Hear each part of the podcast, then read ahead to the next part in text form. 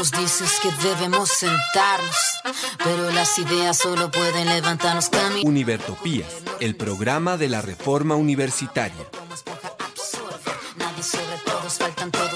Proyecto comunicativo de la Asamblea Constituyente de la Universidad Distrital.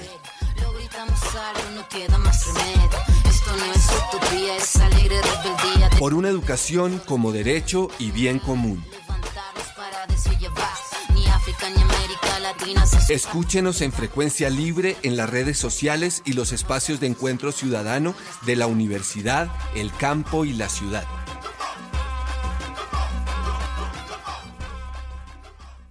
Hoy, 31 de marzo de 2021 de la era de nuestro Señor, los perversos e insensatos, pero no atenidos de Univertopías, al llegar a la misión 116, saludamos a la audiencia que se encuentra al otro lado de las ondas electromagnéticas, a los participantes del programa, a Ángel, a Olga, a nuestro ingeniero de sonido, a la Academia Luisa Calvo y mandamos desde aquí un fuerte abrazo a todos los que contribuyen en la construcción de un nuevo país, de una nueva universidad. Hoy vamos a desarrollar en esta emisión fundamentalmente dos aspectos. En primera instancia vamos a hablar sobre la asamblea universitaria y dentro de la asamblea universitaria lo que tiene que ver con la mesa 3, la estructura académico-administrativa. En una primera revisión dedicaremos este programa y el siguiente a hablar de la mesa 3, de lo que viene corriendo allí, la concepción de campos, eh, sobre esa construcción de campus, cómo se diseñan las funciones universitarias y allí qué unidades son las que intervienen. Posteriormente vamos a tratar de hacer un paneo sobre qué han sentido los estudiantes y los profesores con relación a trabajar en Semana Santa por primera vez en mucho tiempo en la historia de la universidad seguramente, de la universidad distrital. Y si alcanzamos a hacer mención a los hechos nacionales con relación al fenómeno de la pandemia, como el proceso de la vacunación y frente a los anuncios que se han hecho desde las diferentes centrales frente a un paro el 28 de abril. Pero para iniciar con pie en firme, la oreja de Van Gogh en estos días tristes. Días tristes, nos cuesta estar muy solos. Buscamos mil maneras de vencer la estupidez meses grises, es tiempo de escondernos. Tal vez sea la forma de encontrarnos otra vez. Son las ocho y has salido. Aplaudir a tu ventana me dan ganas de llorar. Al vernos desde lejos tan empujando al mismo sitio, solo queda un poco más. Volveremos a juntarnos, volveremos a brindar. Un café queda pendiente en nuestro bar. Romperemos ese metro de distancia entre tú y yo. Ya no habrá una pantalla entre los dos.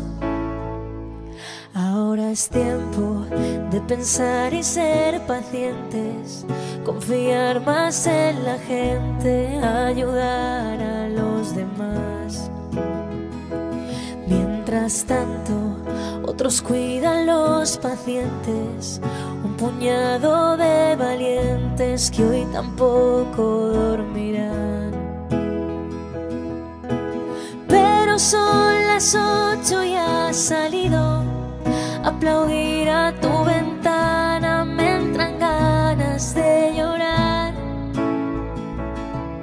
Al vernos desde lejos tan empujando al mismo sitio, solo queda un poco más. Volveremos a juntarnos, volveremos a brindar café queda pendiente en nuestro bar. Romperemos ese metro de distancia entre tú y yo. Ya no habrá entre los dos. Y después de pasar la cuarentena, habremos hecho un puente que unirá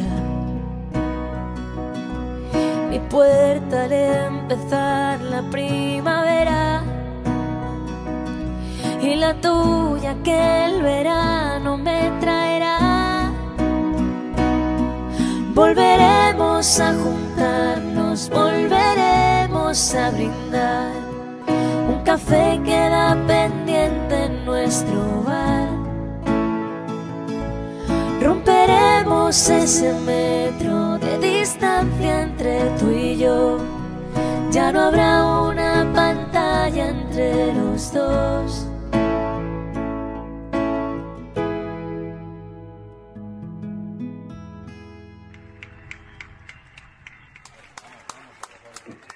Bueno, y después de este tema de la oreja de Van Gogh, pues vamos a ponerle entusiasmo en medio de la tristeza que produce la pandemia. Y vamos a hablar entonces de lo que se ha discutido, de lo que se ha deliberado en la mesa número 3, es decir, qué ha ocurrido allí con lo que se llama estructura académico-administrativa. Entendemos que hay dos debates centrales, pero vamos a arrancar con el primero, la parte académica. En la parte académica se ha concebido que hay una concepción que regula todo lo que tiene que ver con la academia y es la concepción de campo. Pues arranquemos a hablar de campo y entonces en ese orden de ideas, pues arranquemos con los primeros que hablaron de campos en la universidad y la primera que lo hizo fue la profesora María Eugenia y la cogemos aquí entrando. María Eugenia, ¿cómo estás? Buenas tardes, Jairo. Buenas tardes, compañeros. Pues realmente no fui la primera que habló de campos. Es, es un tema que viene discutiéndose, viene profundizándose hace ya un tiempo en la universidad y posiblemente la primera vez que emerge como una posibilidad que, eh, de concepto y de forma de asumir la organización académica fue en el marco del proceso de la hoja de ruta metodológica, particularmente al momento en que se trabajaba en la etapa 3 de la hoja de ruta metodológica, que era un proceso de consolidación de todas las propuestas que salieron de las facultades. Algunas personas líderes de la Facultad de Ciencias y Educación pues hacían, eh, empezaban a posicionar ese concepto, la noción de campo, y esa noción de campo como un detonador de la organización académica en la universidad. Entonces, realmente, Jairo, no fui la primera, tal vez aparezco como un Mm, una voz en, el, en ese contexto de reforma, porque en su momento pues yo participaba en, eh, en, ese, en esa construcción de la, eh, de la fase 3 de consolidación en la hoja de ruta metodológica, hacía parte de la mesa académica. Y allí se, eh, fue tanto el debate, el análisis alrededor de la noción de campo como un agente detonador de una organización académica, que pues disponemos incluso de varios textos construidos por personas de, bastante reconocimiento en la universidad alrededor de la misma noción de campo y cómo ella a su vez eh, da una, una, forma de ver la organización académica y de consolidarla, todo con el ánimo de que la organización académica realmente potencia el desarrollo de eso, del conocimiento, que el centro de la universidad sea ese desarrollo del conocimiento, desarrollo de, los, de la formación, o sea, de su hacer académico.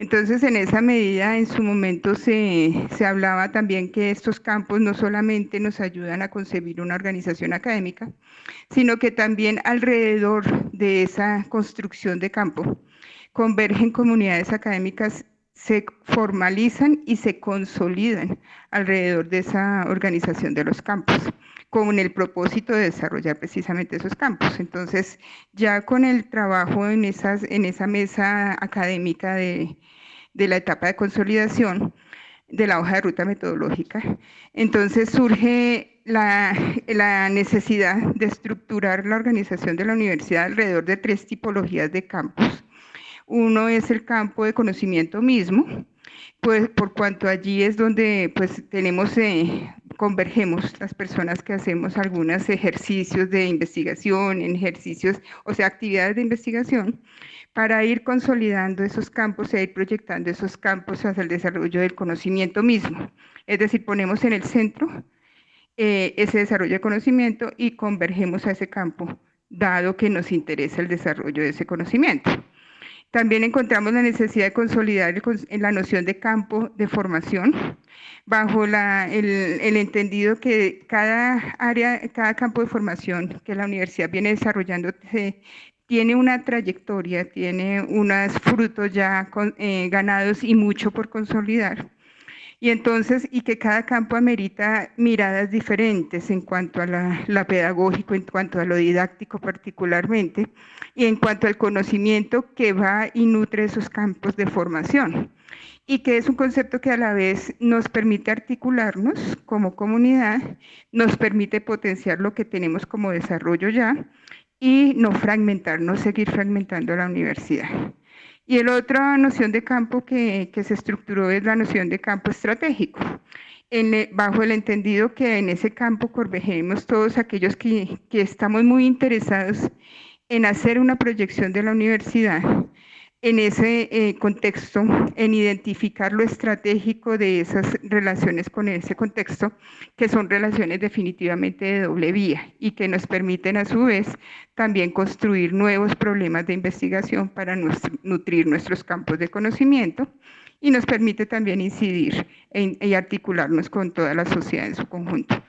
Entonces, eh, pues básicamente ellos fueron, esas fueron como las primeras... Eh, pinceladas que se dieron en la discusión del campo y con el tiempo se fue consolidando y viendo eh, lo favorable que es esta noción como un eje, o sea, que nos permite articular la, la organización académica para el desarrollo de esos campos. Bueno, en la mesa número 3 se ha formalizado el debate frente a los campos, se ha apropiado el concepto. Tenemos aquí a Ángel, que es de esa mesa, Ángel, ¿cómo se ha proyectado el trabajo bajo la concepción de campos? ¿Sí se discutió suficientemente? ¿Usted ve que se ha interpretado el asunto? ¿Qué nos puede decir? Bueno, profe Jairo, buenas tardes. Primero un saludo a la profesora Olga y a la profesora María Eugenia y al ingeniero de sonido Jairo Andrés. El tema de la mesa 3, afortunadamente si hubo el interés de poder tratarlo dentro de la mesa diferente al, tema de la comisión que estaba encargada de la reforma al Estatuto General en el 2018. Retomamos esta, este debate de la noción del campo y en las asambleístas dentro de la mesa sí hubo un interés por tocar el tema y por poder desarrollarlo. Afortunadamente logramos eh, defender los campos que estaban desarrollados en el documento de 2017 y logramos eh, hacer como una especie de, de, socialización y de sensibilización del tema de los campos a los asambleístas relativamente nuevos que estaban apenas conociendo la, reforma al Estatuto General. El, después, esto fue en la sesión del 26 de enero de la mesa 3, si no estoy mal, que se lograron eh, definir los campos dentro, de la, dentro del título 3 de la reforma al Estatuto General. Y esto nos permitió ir ganando terreno para las unidades académicas que se vendrían más adelante y las que estarían adscritas a cada campo, a cada campo del, de la universidad distrital. Recordemos que pues uno de los debates que logra, que, o uno de los argumentos base que nos permitió defender este, este concepto de campos fueron que fue que los campos eran los que respondían a las funciones misionales de la universidad distrital. Y el principal eh, insumo que tomamos para desarrollar estos campos y soportarlos dentro de del debate de la mesa fueran las funciones misionales que, que están, bueno, que rezan dentro del proyecto universitario institucional del 2018 y que la final es base y es, es base frente al tema de la proyección de la universidad a largo plazo. Eso también nos permitió, pues, dentro de la historia de esa construcción del PUI, fue, eh, fue que también fue vinculante y que tiene unas bases dentro de la Asamblea Constituyente. Inclusive pues hay, hay insumos y documentos base que soportan también el proceso del proyecto universitario institucional y que a la final él fue el que nos dio como digamos la victoria dentro del, dentro del, dentro de los debates de la mesa 3. Después de haber eh, ganado esa discusión, comenzamos a definir las unidades que responderían a cada uno de los campos. El primero de campo de formación docencia, a la cual estaría escrita las facultades. Las facultades, que a la final son las que eh, se escriben los estudiantes y que dan el proceso, el proceso de formulación de, de políticas y de modificaciones del tipo de curricular, sea organización y desarrollo curricular. Las facultades y después dentro de las facultades se escribirían los, las escuelas y los institutos al campo de conocimiento saberes.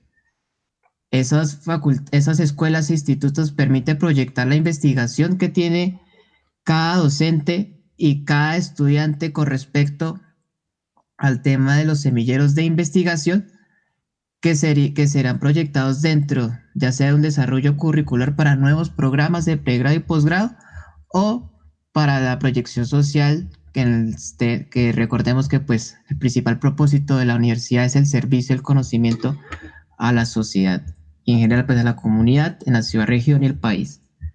Y por último, los centros que estarían escritos al campo estratégico eh, son los que dan ese proceso, pues en primer lugar, de extensión, pero también de servicio de la, de la investigación y los procesos de, de, investigativos dentro de las escuelas y los institutos que proyectarían a la comunidad, a la comunidad, sea también dentro de la universidad y por fuera la ciudad, región y el país.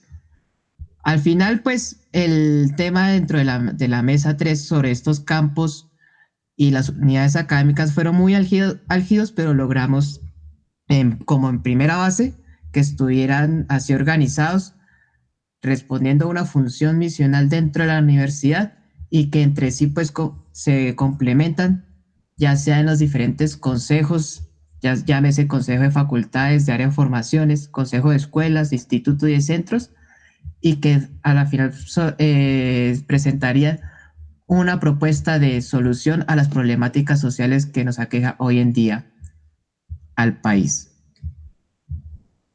Bueno, el asunto va avanzando. Quiere decir que hay una configuración de campos que describió la profesora María Eugenia.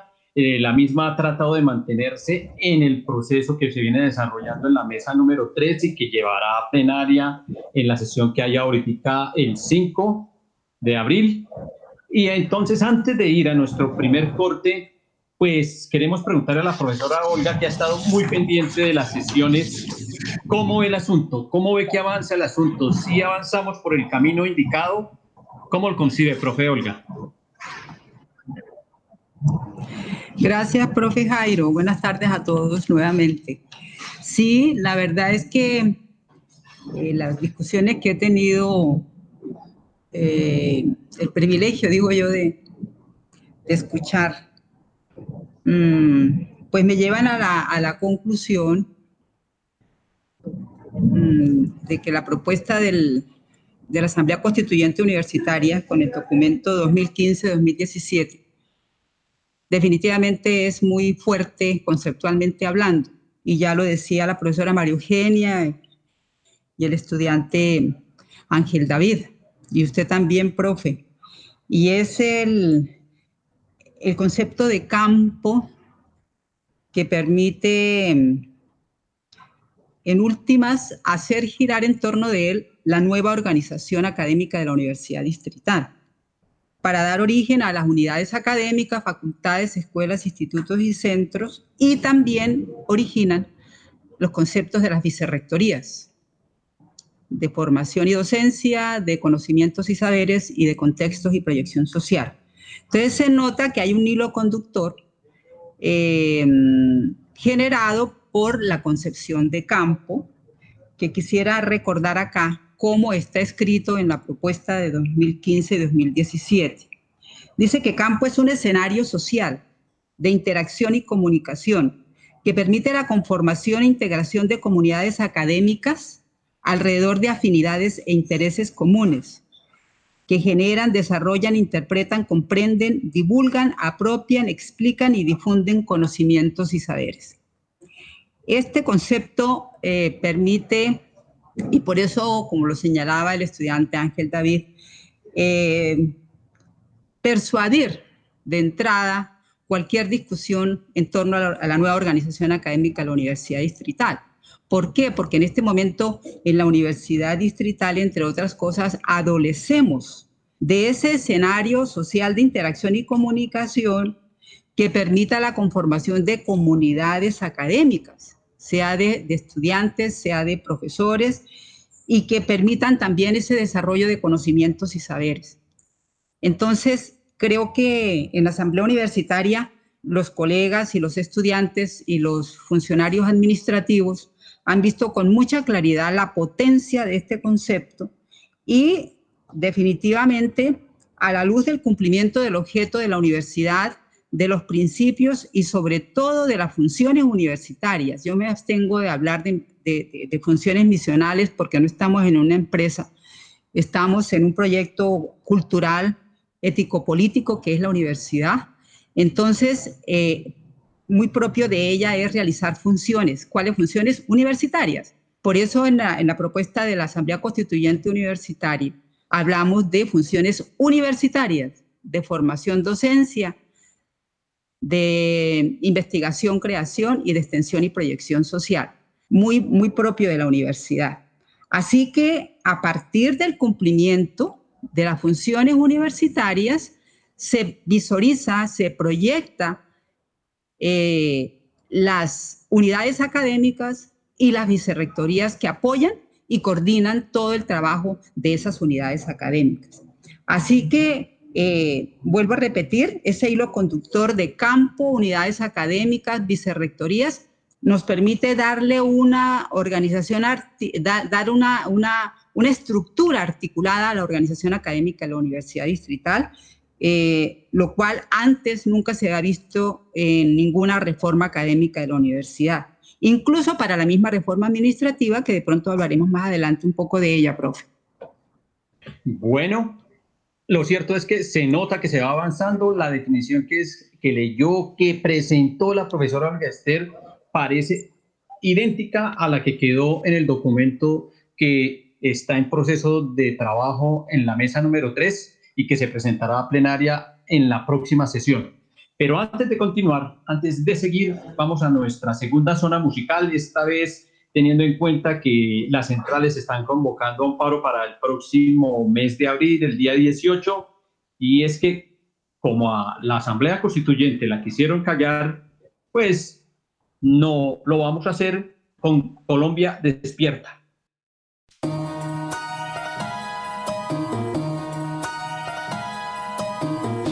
La lucha hace en la calle y sin pedir permiso a nadie. Quieren que nos callemos, pero no van a poder. Quieren callarnos, pero no van a poder. ¿Qué? Quieren que nos callemos, pero no van a poder. Estamos hoy organizados para acabar con su poder. Quieren que nos callemos, pero no van a poder. Quieren callarnos, pero no van a poder. No, quieren que nos callemos, pero no van a poder. Estamos hoy organizados para acabar con su poder. Hermanos, compañeros, ciudadanos, continuamos en la lucha que nos ha tocado. No vamos a callarnos, tampoco a retirarnos. El puño arriba, Colombia despierta que se entienda que nosotros vamos por el cambio en cambio. La dictadura repudian las manifestaciones de los estudiantes llamándonos vagos. También un tiempo atrás dijeron que no existe un paro agrario y que se espera, espera. Es el país de los falsos positivo y positivo es que el país siga comiendo mierda, entienda que es la misma corrupción. Políticos que pagan ropa su elección y tú recibiendo migajas por un voto, no. Ahora el IVA te los cobras tu presidente y van detrás de cámaras con su alboroto mientras tú pagas los platos rotos. Pueblo gracioso, infórmese antes de regalar su voto. ¿Me entendió? Se lo anoto. Por ello me manifiesto y protesto para sacar a los que están en el estado calentando puesto. Ratas que han venido robando por décadas, pero está en el pueblo si se deja o si despierta. Quieren que nos callemos, pero no van a poder. Quieren callarnos, pero no van a poder. ¿Qué? Quieren que nos callemos, pero no van a poder. Estamos hoy organizados para acabar con su poder. Quieren que nos callemos, pero no van a poder. Quieren callarnos, pero no van a poder, no. Quieren que nos callemos, pero no van a poder. Estamos hoy organizados para acabar con su poder. El pueblo colombiano ya está cansado, ahora buscamos paz y libertad. Seguimos sin parar, es la conciencia que sembramos en nuestros hermanos. Uniendo fuerza codo a codo para lograrlo, para un cambio verdadero. Es que les cantó perder el miedo y alzar la voz, gritar protestas. La propuesta, dejar la indiferencia para acabar con la violencia, la miseria y la guerra. Aquí queremos paz que se defienda nuestra dignidad nuestra verdad, nuestra equidad, nuestra diversidad multicultural, nuestros derechos de opinión y de libre expresión, el de no a la discriminación y el de la educación pública para toda mi nación. Aquí se quiere, aquí se lucha por un cambio. No vamos a permitir que estos marranos le sigan robando el presupuesto que le pertenece a todo el pueblo colombiano. Colombia despierta.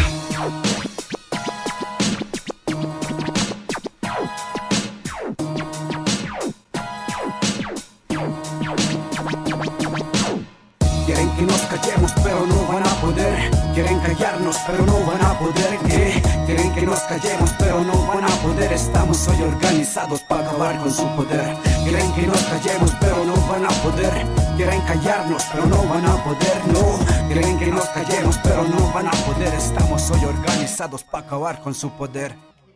Bueno, continuamos entonces con la discusión que traemos frente a los campos. Hay dos cosas que quedan en el ambiente eh, los campos transversan las unidades académicas, las funciones para que se particularicen en las unidades académicas y por ende el apoyo de las vicerrectorías correspondientes. Vamos a arrancar entonces primero con las unidades, o sea, el apoyo de las unidades académicas a partir de las funciones y los campos. En la mesa se dio un fuerte debate frente a las facultades, frente a las escuelas, la dependencia de una de las otras. Igual ocurrió entre los centros y los institutos, la interdependencia de uno y el otro, la submisión de uno en el otro, pero finalmente quedaron las cuatro unidades, ¿cierto, Ángel? ¿Y cómo quedaron? Así es, profesor Jairo. Quedaron las cuatro unidades académicas principales dentro de la universidad distrital, las que pueden responder a las funciones universitarias, como decía la profe Olga y quedaron aprobadas facultades, escuelas, institutos y centros. Dentro de cada una de las facultades están compuestas principalmente por áreas de formación, que fue un debate muy fuerte dentro de la mesa y en la que eh, cada asambleísta, eh, bueno, muchos asambleístas dentro de la mesa 3, eh, fue un poco difícil como abrir un poco la mente de los programas académicos o de los proyectos curriculares como los llamamos hoy en día y que se fueran agrupando a dichos programas afines para hacer estas áreas de formación. El hecho es que, como muchos asambleístas eh, se encerraban dentro del, de lo normativo y dentro del paradigma que tenemos hoy en día, los proyectos subcurriculares y a las coordinaciones académicas, logramos que pues que sí hubiese una aceptación y un debate constructivo y, fructífero dentro de la mesa para poder aprobar las áreas de formación que son las unidades básicas dentro de las facultades y que nos permitirían hacer una descarga de carga, eh, digámoslo así, burocrática dentro de la, dentro de la universidad. entonces, dentro del estatuto, pues para evitar esas confusiones de las áreas de formación y los programas académicos, nos vimos también la obligación de definir los programas académicos en los cuales nosotros pues lo definimos así y me permito leer la definición de los programas académicos. Es la unidad académica básica de la facultad en general y el área de formación en particular donde se ejecuta la formación integral de estudiantes de pregrado o posgrado. Para ello, los docentes de las diferentes escuelas integrados por la facultad y el área de formación desarrollan su función de formación docencia, proyección social con colaboración de los institutos y los centros. con esa definición permitimos también de que no haya una, confusión dentro de los debates de las, de las mesas temáticas y pues que también eh, permitan que cada área de formación eh, responda también a las necesidades y la formación integral de los estudiantes y que podamos sacar también profesionales bien eh, capaces de responder a cada campo ya de, la, de la sociedad y el, su campo laboral o ya sea el campo científico y académico. Con esto después, en la, esto, las facultades con sus áreas de formación y los programas estarían adscritas al campo, bueno, responden al campo de formación y docencia. En la parte del campo de conocimiento y de saber en las escuelas y los institutos, pues que desarrollan sus funciones de investigación, creación y parte de innovación, pero hay innovación que fue también un debate bien álgido dentro de la mesa, que responden solamente a creaciones de nuevos productos, nuevos conocimientos y nuevas eh, y de nuevas, eh, conocimientos, nuevos procesos al servicio de la sociedad, al servicio de las problemáticas para sus soluciones de la comunidad y no de intereses de eh, económicos o bueno, con ánimos de lucros, como bien lo definimos allí. Estas escuelas pues escribirían los docentes, que son los que ellos se, organizan dentro de las comunidades académicas básicas, CABAS, correspondientes a sus líneas de investigación, a sus campos de acción, y que por, sus también eh, estructuras de académicos administrativas, responden a las necesidades que tiene cada facultad para la demanda de los estudiantes en sus, en sus programas académicos o en sus, o en sus áreas de formaciones con sus líneas de currículo. Los, los institutos, y esto fue un debate muy fuerte en la mesa, son los que harían que proyectarían esas investigaciones, ya sea de carácter interdisciplinar y transdisciplinares, en varios campos de conocimiento y estratégicos que tiene la universidad y permitiría también de que esas investigaciones sean reflejadas tanto en las facultades como en los centros para su proyección social. El debate que hubo dentro de la mesa es que como los institutos y los centros, al no tener las claridades pertinentes, veían que eran, eh, hacían las mismas funciones de investigación, creación y de proyección social. Por lo que también un, grupo de eh, asambleístas plantearon de que los centros, los centros o los institutos estuvieran adscritos uno al otro o que fueran fusionados para, hacer, para cumplir las funciones que, que tiene sobre la investigación-creación hacia la comunidad y al interior de la universidad. Evidentemente logramos ganar la discusión, puesto que si bien es cierto que, ambos, que ambas unidades eh, cumplen la función de investigar, nos cumplen las mismas funciones de una hacia la proyección social y a la extensión y otra hacia la investigación integral dentro de la universidad. Por ende, eh, eh, por ende logramos eh, diferenciarlas ambas y hacer la énfasis de que el centro respondería al campo estratégico y estaría haciendo la función universitaria de extensión y proyección social, a los que también haría proyectaría las investigaciones que tiene tanto las facultades como los institutos, institutos y los proyectaría hacia la, hacia la comunidad, eh, hacia la comunidad, ya sea en la ciudad, región y en el país. Bueno, profesora Olga, usted que ha sido testigo de los debates, ¿cómo ve eh, el proceso de la configuración de estas cuatro unidades dentro de la propuesta que se desarrolla en la actual Asamblea Universitaria. Sí, profesor Jairo. lo que yo he escuchado, pues me parece que va por muy buen camino. Se trae una discusión coherente a partir de la noción de campo, de los eh, diferentes campos que ya mencionaba la profesora María Eugenia, eh, y la materialización y desarrollo de cada uno de los campos a través de las unidades académicas de facultades, escuelas, institutos y centros.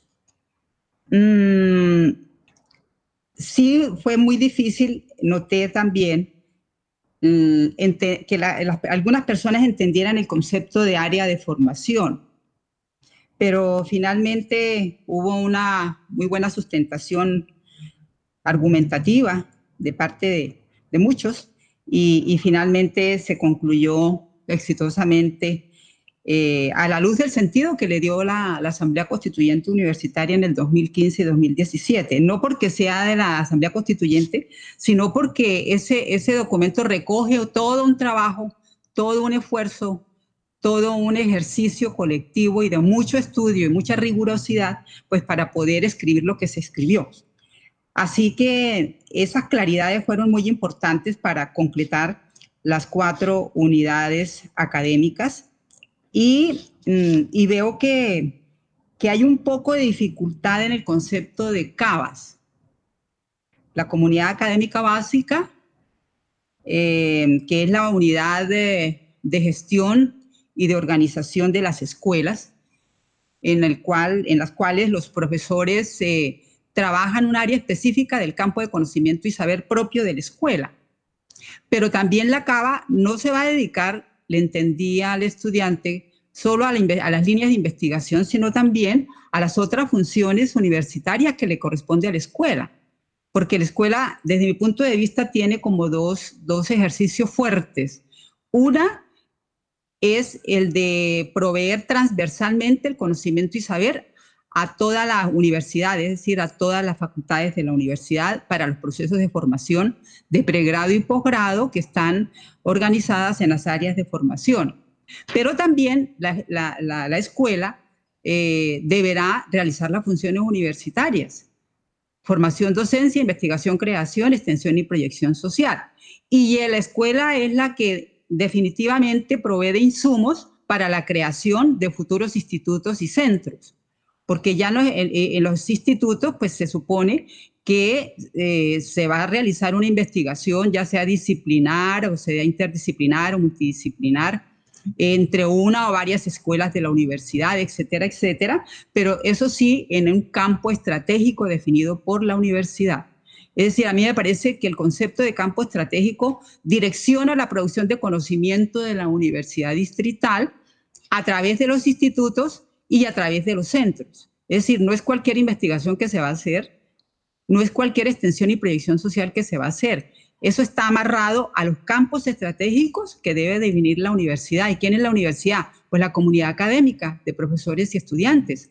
¿Para qué? Para, como le decía al estudiante, eh, servirle a la sociedad, ayudar a solucionar las problemáticas sociales, económicas, culturales, ¿no es cierto? Y, entonces la universidad tiene que mirar esos entornos, tiene que meterse a estudiar esos contextos para poder definir los campos estratégicos que la sociedad necesita que la universidad desarrolle para eh, mejorar la calidad de vida de la población, para ayudar a solucionar los problemas, etc.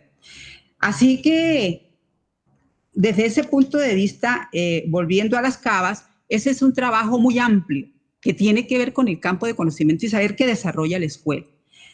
Eh, no sé si estaría mal ahí, profe, porque yo entendí que las CABAS solamente iban a, trabajar sobre líneas de, investigación, creación. Y sobre los centros, me parece que, la discusión estuvo muy, muy, muy buena en relación a la claridad sobre eh, de, la, extensión y proyección social, diría yo, de la nueva extensión y proyección social en la que se va a comprometer la universidad, porque va a ser producto no solo de individualidades, de intereses individuales o pequeños grupos, sino ya dentro de campos estratégicos, eh, como planteaba antes, y que son, son organizadas esas, ese, ese tipo de trabajo en los centros por estudiantes, profesores, con sectores, instituciones, eh, organizaciones sociales que estén vinculados al desarrollo de ese campo estratégico que desarrolla el centro. Así que me parece que en esta línea, pues la universidad está, mira, está viendo, digo yo, eh, un, camino bastante amplio, pero muy lúcido y bastante eh, mm, plural para que todo el mundo quepa, pero de manera organizada en esta organización académica que está conformada por estructuras articuladas. Estructuras articuladas. También vi en un momento determinado en las discusiones que como que veían cada una de las unidades académicas eh, eh, aisladas, sin interacción entre ellas. No, es un, es un conjunto de unidades académicas articuladas que se retroalimentan unas, de, unas a otras, que están en permanente comunicación y que son coordinadas y apoyadas, repito, por las vicerrectorías respectivas.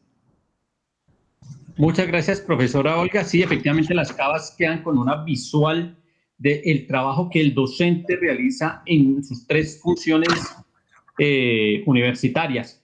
Y finalmente, profesora María, ¿cuál es la percepción que usted tiene frente al desarrollo de las unidades académicas planteadas?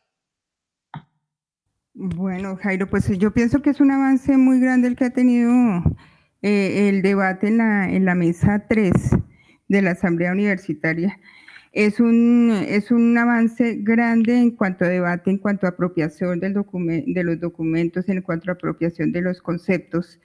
Es un avance grande también al lograr concebir una estructura eh, organizativa en lo académico que atiende a esos campos de conocimiento, a esos campos de formación, a esos campos estratégicos. Entonces pienso que es, un, es, es, grande el avance que se tiene. También uno percibe en mucho de la, de discusión y las posturas que se tienen, y es que pues tenemos unos paradigmas que hemos ido eh, consolidando y cada vez afianzando a través de nuestra historia pero que definitivamente esta reforma tiene que ir y romper uno, los paradigmas que, pues, que generan dificultades en el funcionamiento. Particularmente veo que cuando se hace esas reflexiones de la CABA, o sea, la organización en escuelas, organización de CABAS, e incluso de la misma discusión que se hace alrededor de las áreas de formación, pues tiene que ver con que es que son conceptos que entran a romper la concepción actual. ¿Cuál es esa concepción de funcionamiento actual? Estamos absolutamente atomizados en la universidad. Redundamos en procesos, redundamos en esfuerzos, porque pues como estamos tan atomizados, cada una de esas pequeñas porciones de universidad que están poco relacionadas entre sí, pues trate de hacer los mismos esfuerzos simultáneamente. Entonces, hacemos eh, eh, esfuerzos muy grandes en lo académico administrativo, que a veces no redundan en, una eficiencia en el funcionamiento y en un funcionamiento armónico que propenda por el desarrollo académico de la universidad. Entonces, por ejemplo, el concepto de área de conocimiento es precisamente no solamente pensando en reducir esa carga burocrática que tiene actualmente la universidad, que existe un proyecto curricular, luego existe un, coordinador, luego existe un, consejo curricular, luego existe, entonces es una atomización, pero también una burocracia muy grande. Y cuando hablamos de las áreas, lo que buscamos es articular esos programas académicos que son comunes en cuanto al objeto de formación misma, en cuanto a las prácticas didácticas. Entonces, en esa medida, estamos rompiendo ese paradigma, estamos yendo hacia una universidad que es mucho más armónica, mucho más eh, coordinada, pero a la vez es menos burocrática. Cuando miramos las escuelas y las cavas, estamos pensando que es que la universidad tiene un recurso humano valiosísimo en los docentes universitarios, que actualmente funcionamos también atomizados. O sea, actualmente nosotros acudimos a un proyecto curricular que es una partecita pequeña de la universidad y hacemos un esfuerzo mayúsculo en tratar de hacer procesos de investigación, pero pues son aislados, son esfuerzos muy aislados y todavía se percibe eso en la universidad el pensar en la organización de las cavas como esos núcleos básicos docentes, en donde se discute lo académico de la universidad que tiene que ver con los campos de formación, con los campos de conocimiento, con los campos estratégicos. En ese núcleo básico docente, lo que logra es tejer comunidad universitaria para promover el desarrollo académico y centrar nuestro trabajo en el conocimiento, desarrollo de conocimiento, la formación y no en otras, en, digamos, en, desgastarnos en esa atomización que, que impide desarrollos conjuntos, desarrollos armónicos. Entonces, realmente estamos entrando con ruptura de paradigmas que son, eh, sabemos que no es fácil y por eso un reconocimiento muy grande al labor de la mesa temática, de la mesa 3, porque en esa medida el apropiar los conceptos de campo, el discutirlos a profundidad como lo han hecho, hace que esta reforma no nazca en un vacío, sino que nace en una comprensión profunda y un compromiso de la comunidad con esa, con esa nueva forma de ver el funcionamiento de la universidad. Entonces, pues es, una reforma que, que, tiene mucho, mucho éxito ganado en la medida que está apropiado y que nace de la comprensión de la misma comunidad que quiere verse funcionando diferente para potenciar lo académico. Bueno, nos queda un temita solamente las vicerrectorías, pero antes de tocarlo vamos a hacerle un homenaje a los docentes temporales, una canción escrita por Harold Mosquera y además interpretada por Wilson Agudelo. Así que vamos a este homenaje al docente temporal.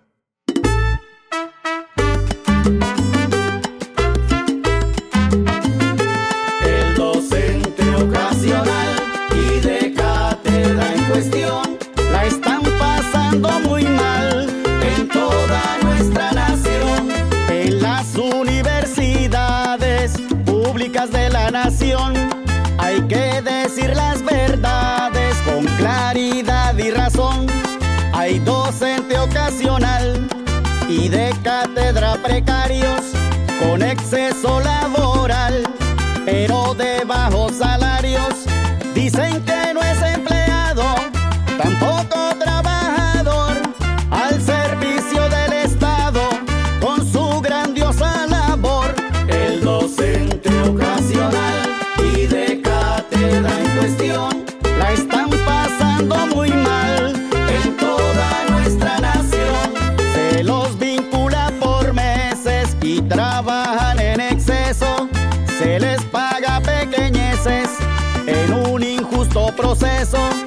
No van a tener pensión con tan poca sumatoria,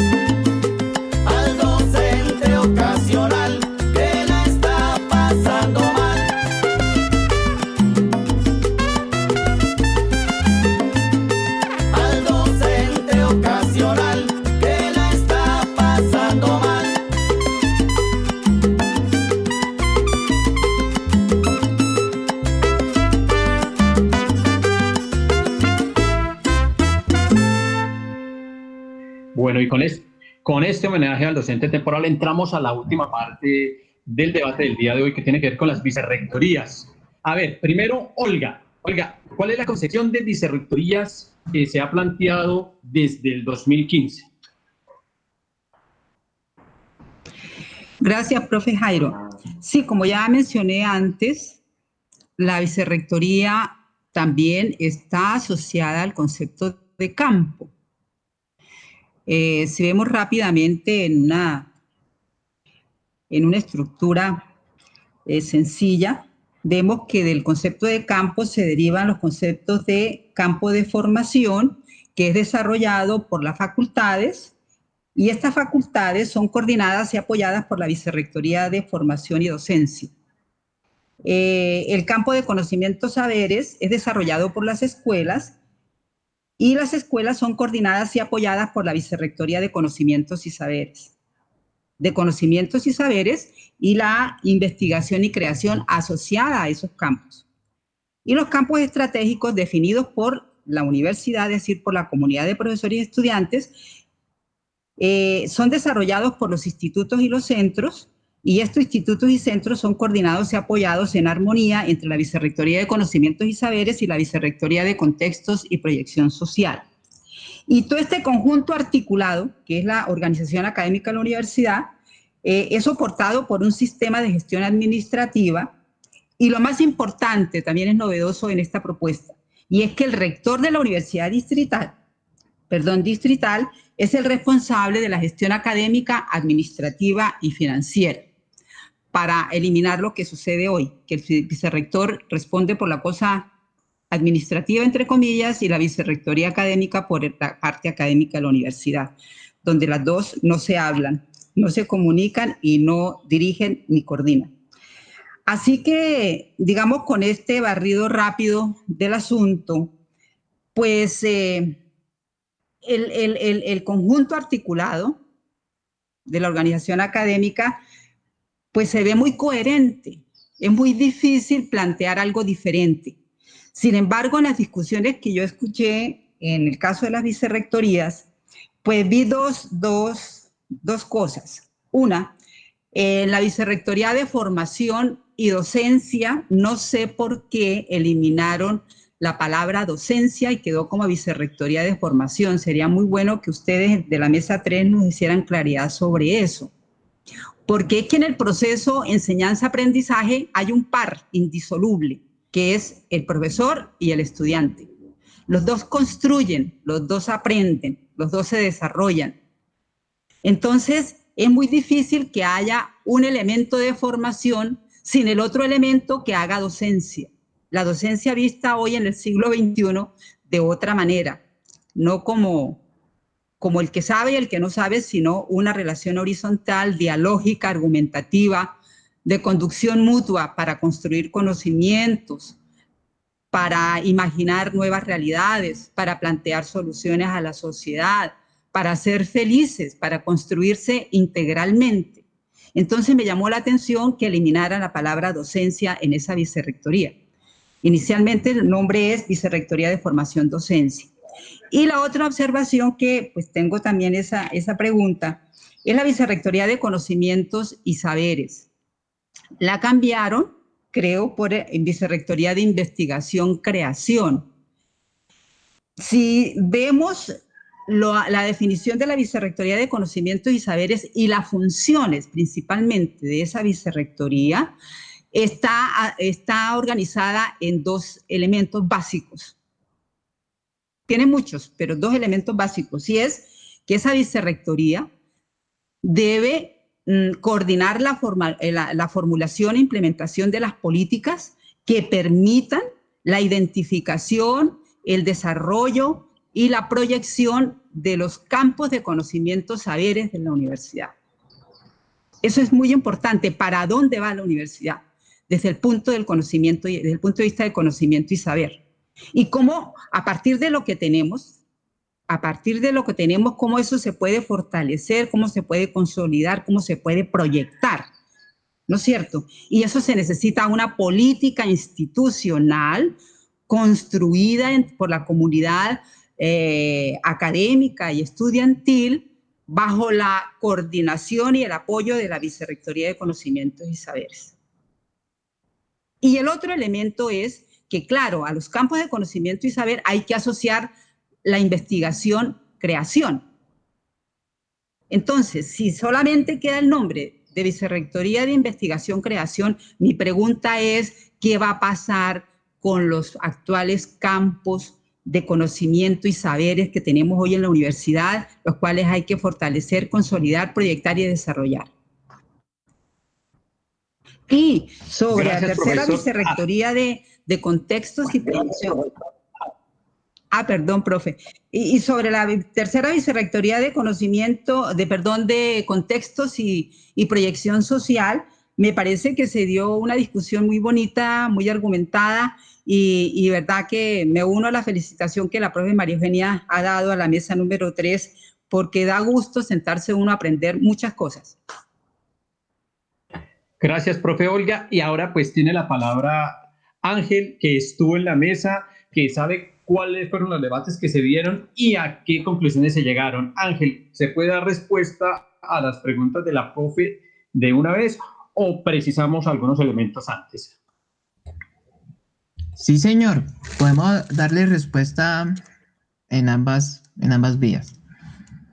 En primer lugar, eh, nosotros en la mesa decidimos armar unas submesas temáticas, mal llamadas comisiones, en donde después se encargarían de primero haber recogido todos los debates que hubo eh, eh, en una sesión introductoria las en la parte de las vicerrectorías. Hay que precisar también que, en primer lugar, hicimos que la parte académica de la universidad primara por encima de la parte administrativa.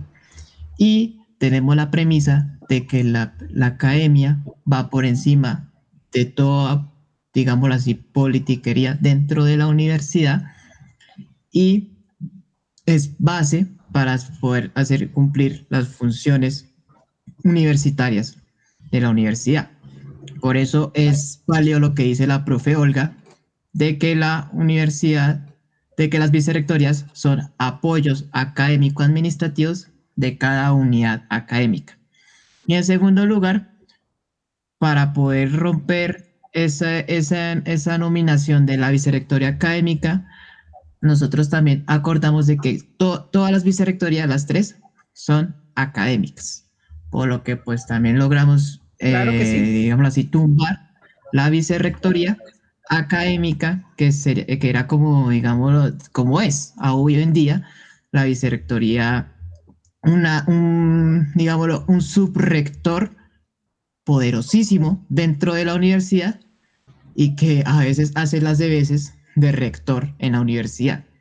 Entonces, digamos que esa descentralización dentro de este estatuto permite de que ya haya unas funciones claras de cada vicerrectoría en su respectivo campo, en su respectivo campo y en su respectiva función universitaria. Entonces, cada definición de cada, de la, de cada vicerrectoría eh, sigue cumpliendo esa, esa, esas figuras de campo que están eh, definidas en, en, cada vicerrectoría. Vamos a la vicerrectoría formación.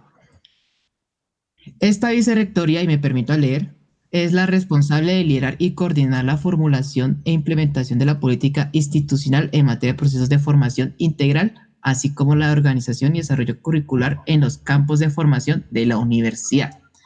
Entonces, ese desarrollo curricular entre los campos de conocimientos de la universidad, sigue, sigue teniendo todavía esa relación entre el estudiante y el docente dentro de la universidad. El problema que, pues, que, fue para quitar esa docencia dentro de la vicerrectoría. Algunos asambleístas dentro de la mesa argumentaban de que se podría prestar a confusiones hacia ya defenderlo dentro del Consejo Superior, inclusive dentro de la comunidad universitaria, puesto que estábamos argumentando que, que, las, que los docentes se ascribirían a las escuelas y por lo tanto las escuelas que son apoyadas por la Vicerrectoría de Investigación Creación.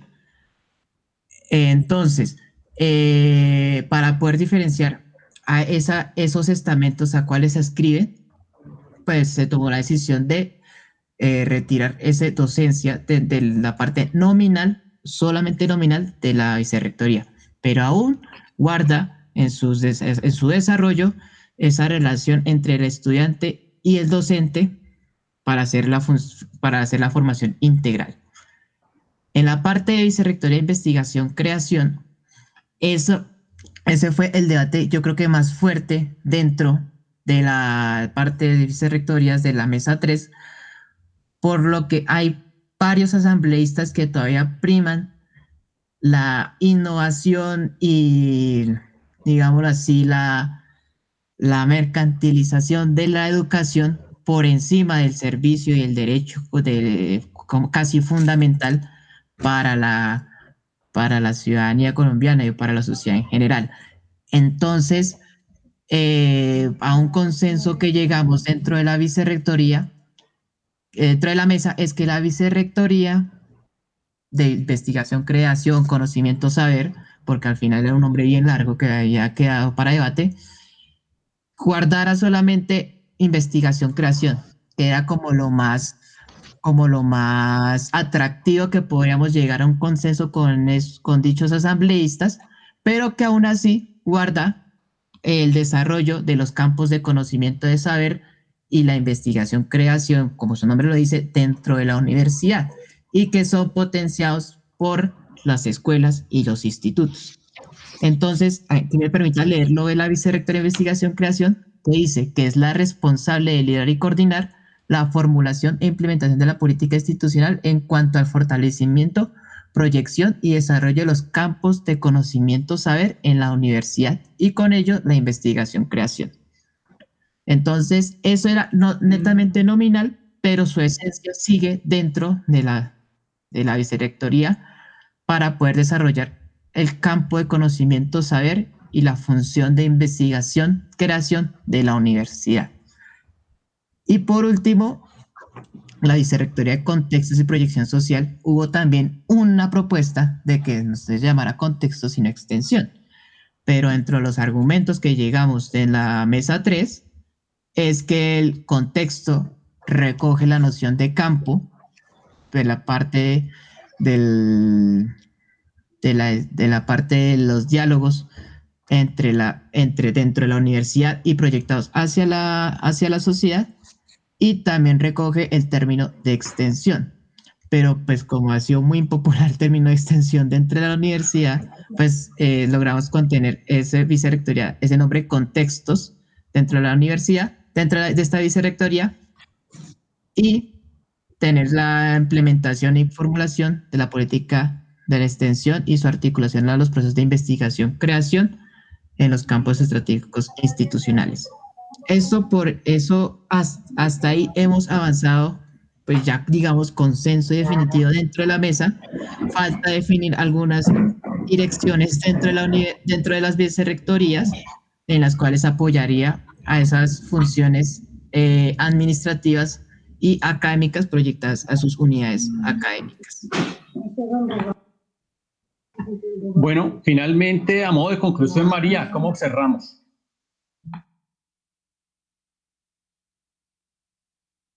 Bueno, yo creo que cerrar eh, no, no, aplica mucho, cerrar por el día de hoy de pronto la emisión, porque el tema pues eh, tiene mucho, mucho hacia adelante. Eh, yo creo que es, es un balance positivo el que trae la Asamblea en sus avances en la discusión. Sabemos de lo arduo y, y complejo que, que, llega a ser este, este tipo de, de discusiones y ese cambio de puntos de análisis y de paradigmas. Y el trabajo que sigue también es, es arduo porque pues eh, imagino yo que allí mismo en la asamblea cada una de las mesas llevará su informe y en los plenarios pues habrá nuevamente eh, la puesta en común de, esos, de esas discusiones y esos conceptos, la armonización entre los diferentes capítulos, la generación de un documento final. Entonces es un, es un trabajo arduo que tiene la Asamblea, pero que lo ha asumido con, con toda la dedicación y con toda la responsabilidad que este proceso implica.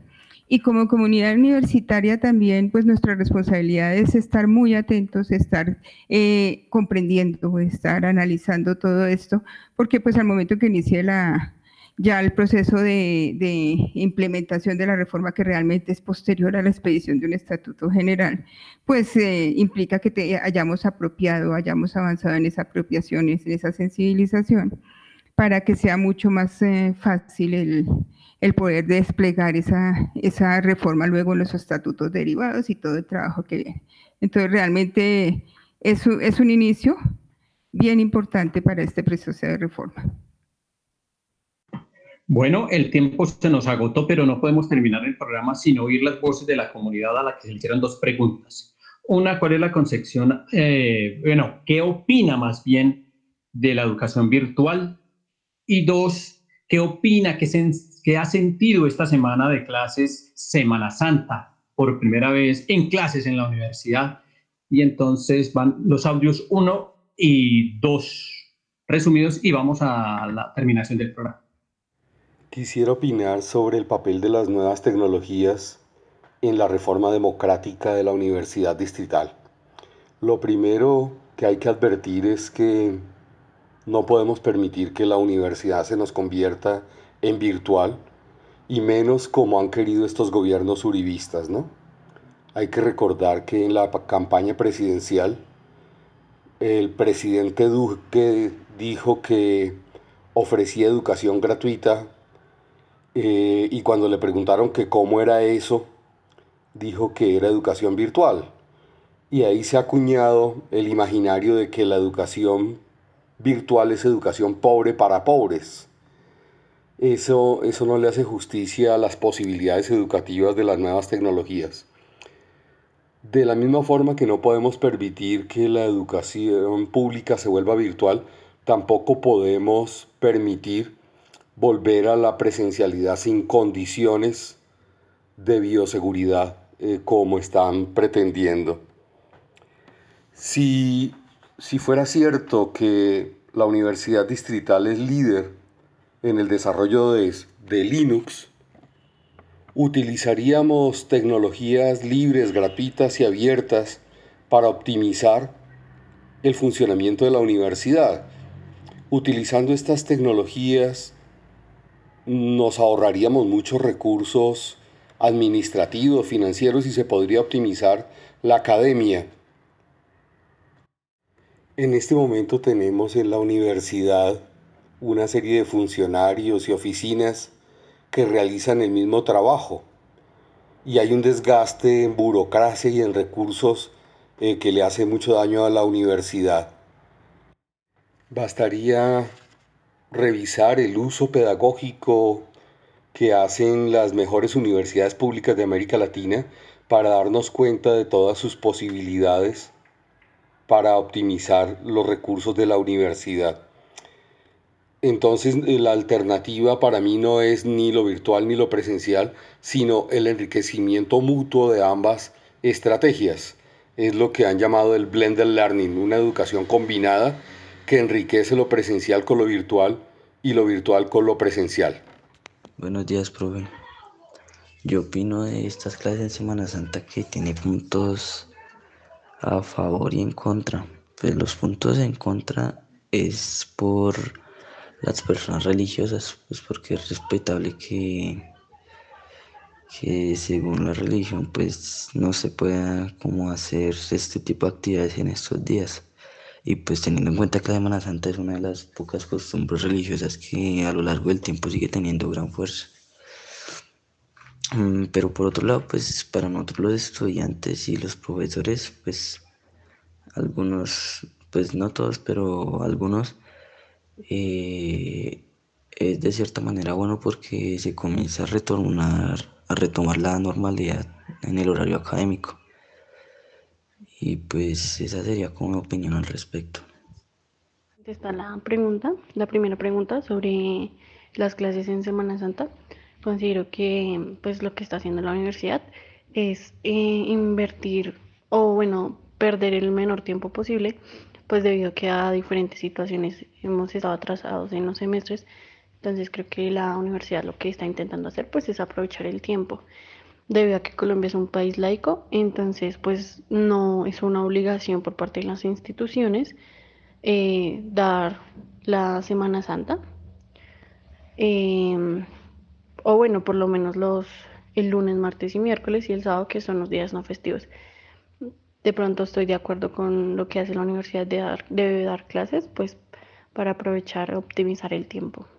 Los perversos e insensatos, pero no ha tenido de Univertopías, agradecemos a nuestro ingeniero de sonido, a la Academia Luisa Calvo, a nuestros invitados, Mario Peña, a profesora Olga y Ángel, y le damos un fuerte abrazo a todos los que se encuentran al otro lado de las ondas sonoras construyendo universidad, construyendo país.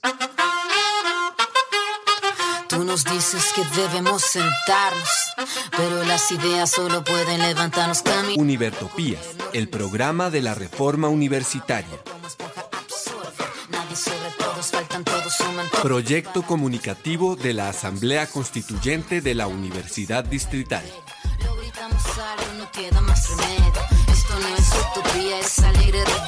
Por una educación como derecho y bien común. Escúchenos en frecuencia libre en las redes sociales y los espacios de encuentro ciudadano de la universidad, el campo y la ciudad.